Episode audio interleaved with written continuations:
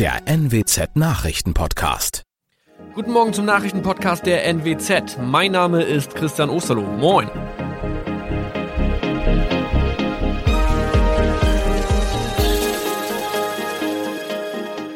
Und das sind unsere regionalen Nachrichten am Morgen. Die Grünen wollen Moorstraße in Oldenburg umbenennen. Viereinhalb Jahre Gefängnis für Falschgoldhandel. Und Landkreis Kloppenburg meldet ersten Omikron-Fall.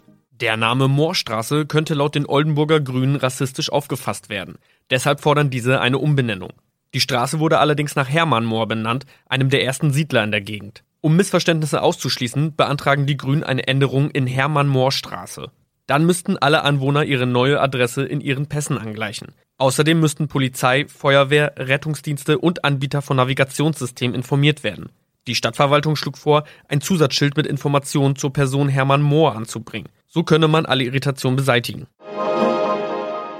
Tobias G. musste wegen dem Verkauf von Falschgold am Mittwoch vor das Landgericht Oldenburg. Nachdem der Schortenser bereits im Mai zu einer Freiheitsstrafe von mehr als drei Jahren in Jever verurteilt wurde, betrieb er seinen Handel auf eBay Kleinanzeigen weiter. Das wog bei der Verhandlung schwer auf. Der 27-Jährige schrieb in die Inseratsüberschrift das Wort plated, was so viel bedeutet wie überzogene und nur vergoldete Ware. Da im weiteren Anzeigentext aber die Rede von einem Reinheitsgrad war und die abgebildeten Goldbarren eine Seriennummer trugen, handelt es sich hierbei um eine Täuschung. Tobias G. wurde zu viereinhalb Jahren Haft verurteilt.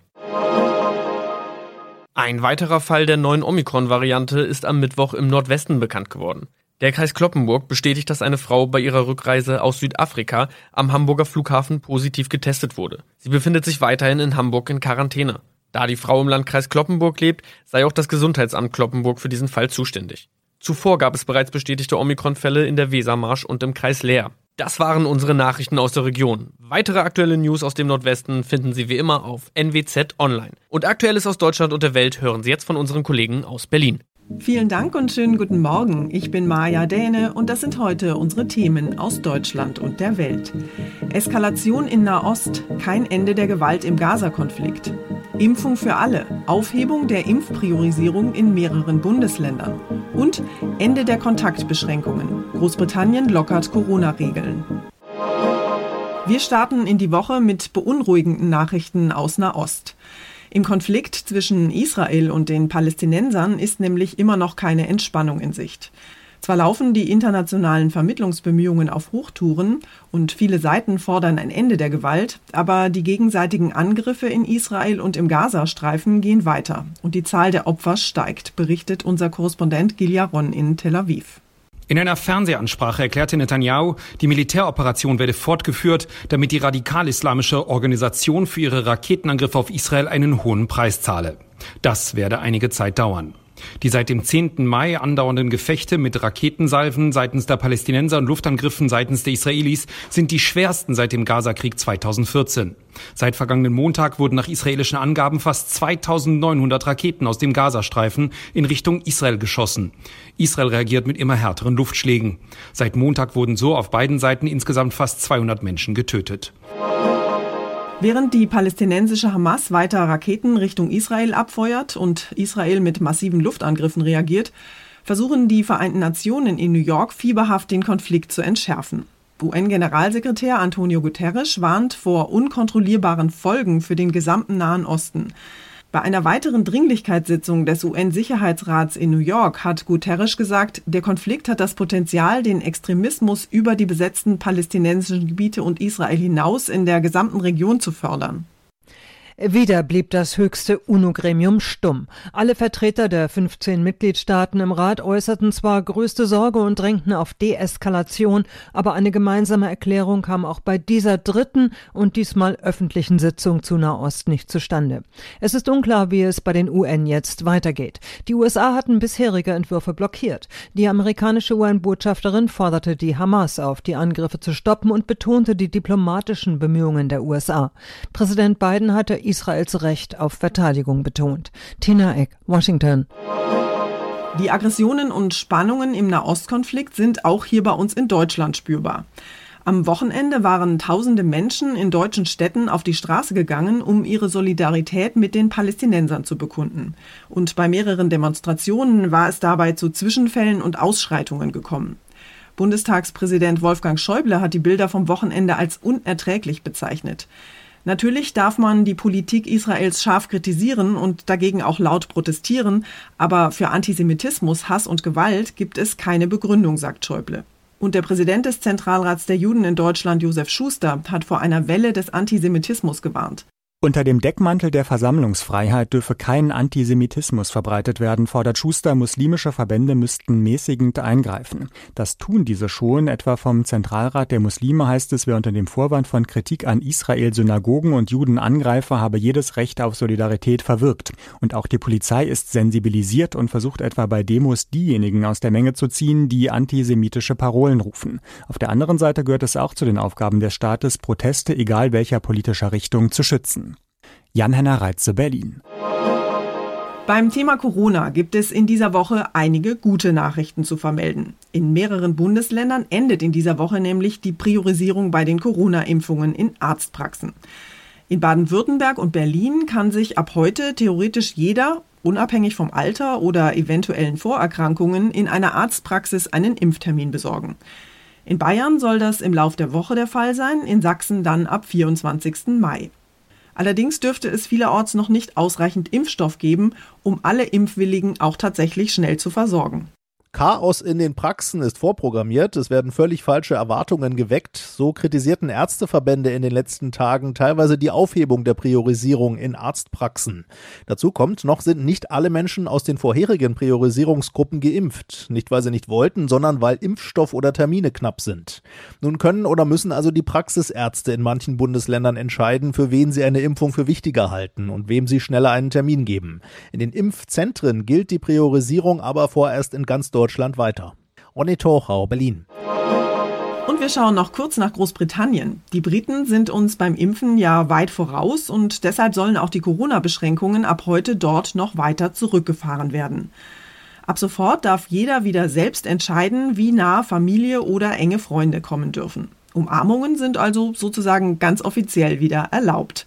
Für Besucher aus dem Ausland gilt das alles allerdings noch nicht. Unser Korrespondent in London, Philipp Detlefs, freut sich aber schon auf die ersten Küsschen. Philipp, wie ist denn die Lage bei dir in London? Liegt sich ganz England jetzt heute wieder in den Armen? Ja, ich denke schon, dass einige das feiern werden und einige sich freuen, nun endlich wieder Freunde, Bekannte oder die Großeltern in den Arm zu nehmen. Aber es ist ja nicht nur das, es sind ja auch die Lockerungen heute im öffentlichen Leben, die Restaurants und die Pubs, die Kinos, die Fitnesscenter, die Museen, die dürfen alle wieder aufmachen. Das kulturelle und sportliche Leben nimmt wieder Fahrt auf. Das ist allerdings nicht ganz unumstritten, weil ja hier die indische Variante neuerdings rumgeistert, die indische Variante des Coronavirus. Und da sind einige ein bisschen in Sorge, dass diese Lockerungen vielleicht doch zu früh kommen. Um sicherzugehen, dass Corona nicht wieder eingeschleppt wird, bleiben für Besucher ja strikte Einreiseregeln in Kraft. Welche Einschränkungen gelten denn für Reisende aus Deutschland zum Beispiel? Ja, wer aus Deutschland und vielen anderen Ländern einreisen will, der muss sich hier erstmal zehn Tage in Quarantäne begeben und sich während dieser Zeit auch zweimal testen lassen. Das gilt für alle Länder, die Risikogebiete sind. Umgekehrt gilt allerdings auch Großbritannien jetzt wieder aus deutscher Sicht als Risikogebiet, weil hier eben diese indische Coronavirus-Variante aufgetaucht ist. Dankeschön, Philipp in London. Unser Tipp des Tages heute für alle Hobbygärtner und Insektenliebhaber.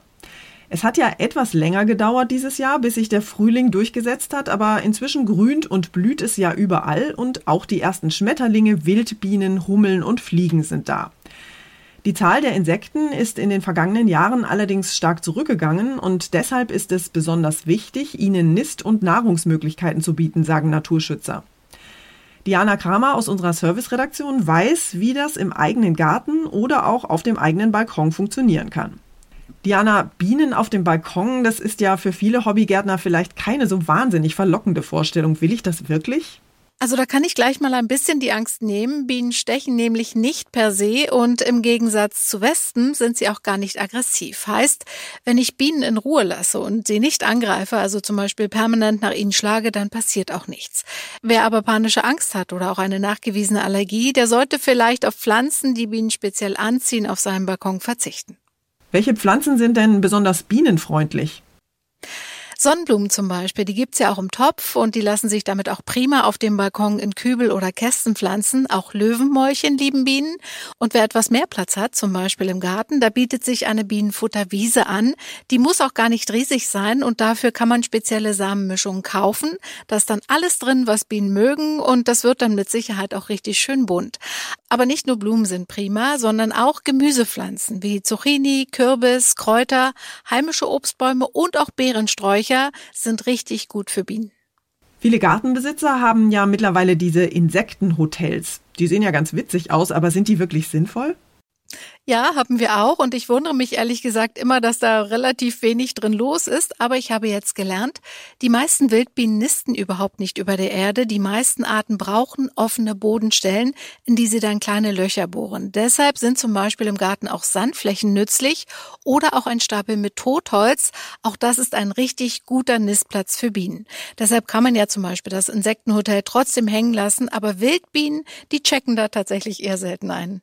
Schöner Gärtnern mit Bienen. Dankeschön, Diana. Und zum Schluss geht's bei uns heute um unfallfreies Windelwechseln. Eltern von Babys und Kleinkindern kennen die Situation wahrscheinlich. Sie sind gerade irgendwo unterwegs, wenn es gerade so gar nicht passt und dann läuft die Windel über. Oder es riecht zumindest sehr unangenehm. Routinierte Mamas und Papas wissen natürlich sofort, was zu tun ist. Windelwechsel auf der Parkbank oder zur Not auch im Bus oder im Supermarkt. In Hannover wollte ein Vater offenbar einen schnellen Boxenstopp einlegen, um seiner Tochter im Auto eine neue Windel anzulegen. Seinen Luxuswagen hat er für dieses dringende Geschäft am Straßenrand gestoppt und die linke hintere Tür geöffnet. Allerdings ist ihm zwischen Pampers und Popo leider nicht aufgefallen, dass er neben den Straßenbahngleisen geparkt hatte und prompt kam eine Stadtbahn von hinten und rammte trotz Vollbremsung die Tür der Luxuskarosse. Der windelweiche Papa wurde glücklicherweise nur leicht verletzt und seiner zweijährigen Tochter und den Fahrgästen in der Bahn ist gar nichts passiert. Nur die Reparatur des Blechschadens, die wird mit 9000 Euro wohl leider deutlich teurer als eine Jumbo-Packung Premium-Windeln. Das war's von mir für heute. Ich bin Maja Däne und wünsche Ihnen allen einen entspannten Tag. Tschüss und bis morgen.